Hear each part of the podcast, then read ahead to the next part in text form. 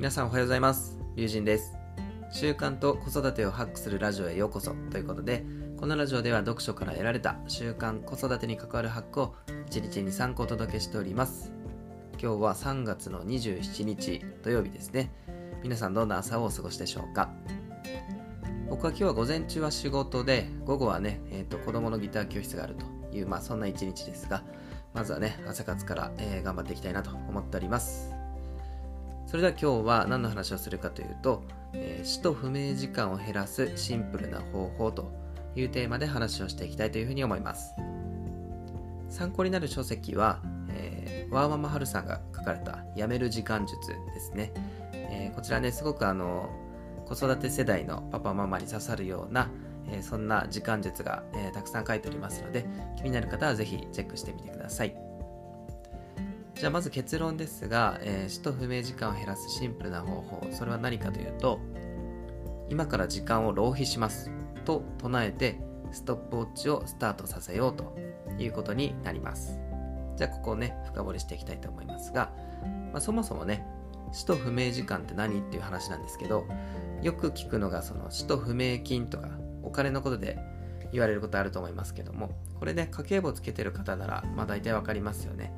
何に使ったかよくわからないお金をね、えー、使途不明金と言ったりしますけども、まあ、それの、まあ、時間バージョンっていうふうに、えー、考えてもらえるといいかと思います。まあ、1日の中で何に使ったかよくわからない時間ですね。まあ、これ多分ね、たくさんあると思います。で、このことを勝手にそう呼んでるっていう感じなんですよね。で今日、えー、参考書籍として挙げたやめる時間術ありますが、このね、内容をシンプルにまとめてしまうと、このようになります。えー、3つのステップから成り立つんですよね。1つ目に、えー、把握する。2つ目に、無駄を引き算していく。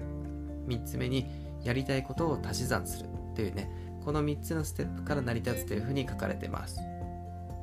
で、今日ここで紹介するテクニックは何かというと、ここでいう1と2に該当するんですよね。もう一度、えー、繰り返して言うと、1がその把握するというところ。2つ目がその無駄を引き算するということですね。ここに該当するテクニックということで、実際にこれ僕もあの試してみました。結構大変なんですけど、あの朝起きてからの行動をね、こう全てストップウォッチで測るわけですよ。あの食事はもちろんなんですけど、その準備とか片付け、あとはその洗濯とかお風呂掃除とかいった、まあ、そういう家事も含めてですね。まあ、それ以外に実際こうやってラジオの収録をしている時とか、えー、台本作りとか、まあ、そういった作業も全てあのそれ以外もあの通勤とか、えー、会社の昼休みの過ごし方とかもう全部測るんですよね。で実際僕が測ってみた時にあのぶっちゃけあまり無駄がないなって思ったわけなんですよ。使途不明時間としては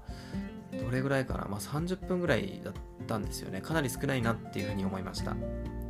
でこれってなんでだろうなって思った時に真っ先に僕が思いついたのはただねかっこつけたいからなんですよ。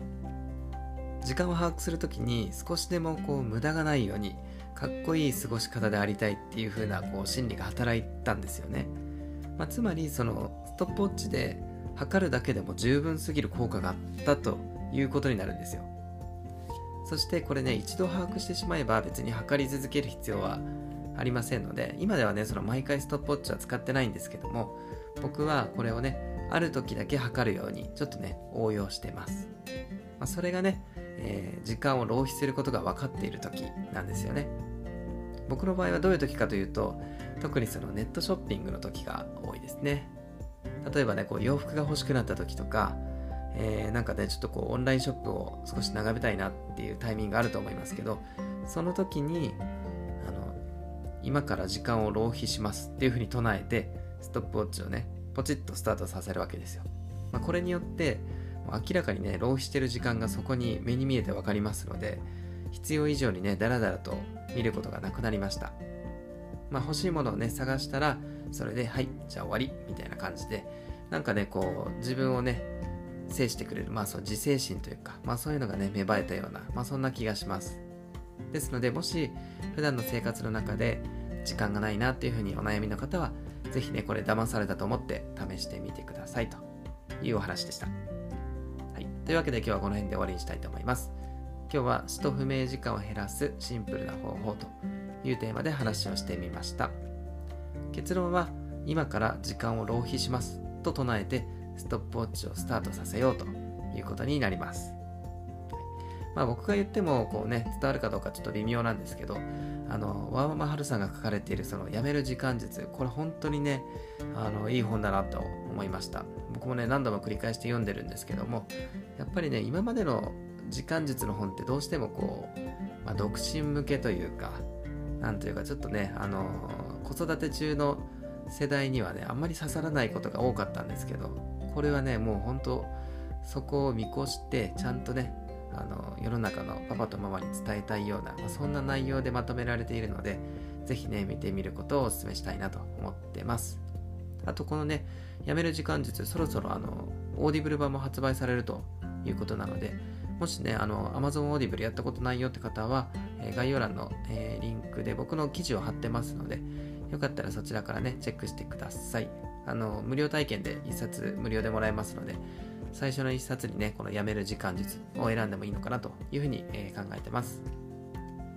はい。というわけで今日はこの辺で終わりにしたいと思います。僕のチャンネルでは読書から得られた習慣、子育てに関わるハックを1日2、3個お届けしております。もしこの放送が良ければ高評価、チャンネル登録ぜひよろしくお願いします。ということで、えー、終わりたいと思います。今日もね、土曜日ですけども、えやっぱりね、コツコツ、え頑張っていきたいなと思っておりますので、皆さんも一緒に頑張りましょうということで終わりたいと思います。以上、龍神でした。次の放送でお会いしましょう。バイバイ。